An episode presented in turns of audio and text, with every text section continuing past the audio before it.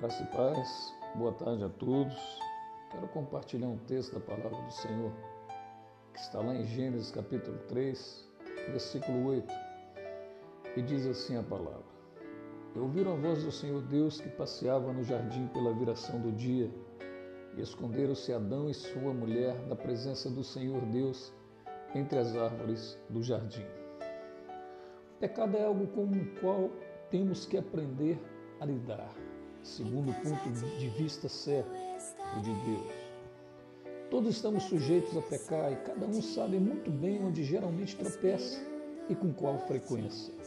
É uma luta constante para não se entregar, mas resistir ao mal. Nessa ocasião, Adão e Eva haviam desobedecido à voz de Deus, haviam provado do único fruto que Deus não lhes havia permitido de consumir, o fruto da árvore do conhecimento do bem e do mal. Por consequência, pecaram ao comer deste fruto. Seus olhos foram abertos e perceberam que estavam nus. A primeira reação que tiveram foi o medo. Ao ouvir Deus se aproximar, eles se esconderam de puro medo da presença de Deus. Querido, seja o que for que você tenha feito, por saber que você pecou, sua primeira reação provavelmente será de afastar-se da presença de Deus. Por exemplo, se afastando da igreja onde você congrega, se afastando do, de estar próximo aos irmãos, até mesmo amigos que também temem a Deus. O texto de Gênesis capítulo 3, versículo 9 e 10 diz assim: Mas o Senhor Deus chamou o homem perguntando: Onde você está? E ele respondeu: Ouvi teus passos no jardim e fiquei com medo porque estava nu, por isso me escondi. Saiba que Deus ele não se afastou de você. Lá no jardim, Deus certamente já sabia que Adão e Eva haviam pecado, mas ele não se afastou deles. Pelo contrário, ele foi vê-los como sempre o fazia. Deus sempre os procurava no fim do dia para com eles se encontrar, conversar, se relacionar, ter comunhão. Veja que Adão disse que teve medo e por isso se escondeu de Deus.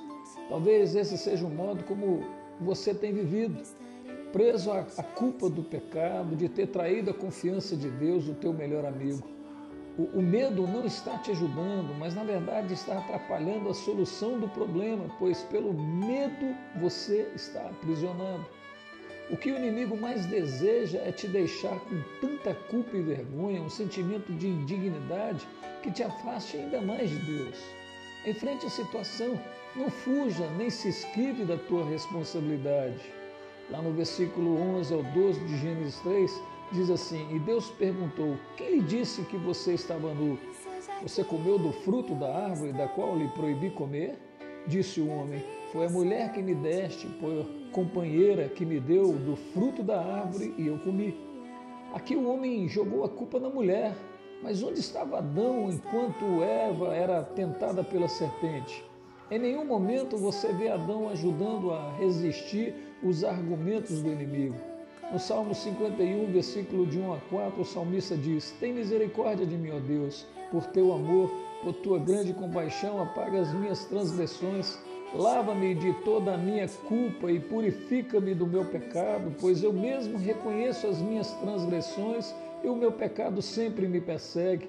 Contra ti, só contra ti pequei e fiz o que tu reprovas, de modo que justa é a tua sentença e tens razão em condenar-me. Sabe, queridos, quando temos uma atitude de humildade, Deus sempre estará pronto a nos ajudar.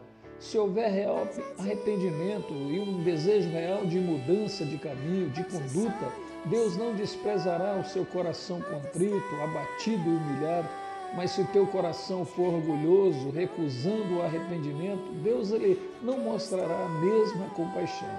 Assim como no jardim do Éden, Deus não nos acusou, nem mesmo agora Deus nos acusa, mas Ele nos mostra em seu amor onde erramos. E, e essa é a chance de nos consertarmos. Quando há arrependimento, existe perdão e misericórdia. Então, não permita que a acusação do inimigo, o medo, a culpa te afastem de Deus. O Senhor, Ele deseja restaurar a sua vida a uma comunhão nova e melhor com Ele. Vamos orar? Pai, obrigado, meu Deus, Ó oh, Senhor, pelo teu grande amor, Pai, pela tua grande misericórdia, meu Deus, de nos, de nos atrair para o Senhor, Pai, mesmo, ó Deus, debaixo, ó Senhor, de uma sentença, meu Deus, de pecado, ó Deus, ao qual cometemos, Pai. Mas a palavra do Senhor diz que fiel é o Senhor para nos perdoar quando nós confessamos os nossos pecados e as nossas iniquidades a Ti, Pai. E o sangue de Jesus nos purifica de todo o pecado. Obrigado, meu Deus, por esse privilégio, ó Deus, podermos chegar ao trono da tua graça, chegar, ó Deus, na beleza da tua santidade, ó Deus, a tua presença e nos arrependermos e, ó Deus, e sermos achados através do teu perdão e pelo perdão, ó Deus, então, sentenciados, ó Pai, ao arrependimento, sentenciados, ó Deus, a sermos perdoados. Sim, meu Deus. Obrigado, meu Pai, ó Deus, por essa sentença de perdão quando confessamos os nossos pecados ao Senhor, Pai. Ó Deus, obrigado pelo dia de hoje, essa segunda-feira maravilhosa que o Senhor nos concedeu, Pai. Nós podemos ver a boa mão do Senhor guiando todas as coisas, até mesmo nos pequenos detalhes. Se conosco, Deus, ainda no decorrer dessa noite ó Deus, até o fim dela, Pai, para que então, ó Deus, ali agradecemos novamente ao Senhor. Meu Deus, abençoa minha vida, abençoa minha casa, abençoa minha família, meus irmãos, irmãs, minha mãe, meus cunhados, cunhadas, meus sogros, tios e primos e seus filhos, em nome de Jesus, Pai. Abençoa, Deus, a vida desse que está me ouvindo, dessa que está me ouvindo, ó Deus, a sua família, ó Deus, toda a sua parentela, cubra com tuas mãos, guarda e nos livra de todo mal, em nome de Jesus. Amém.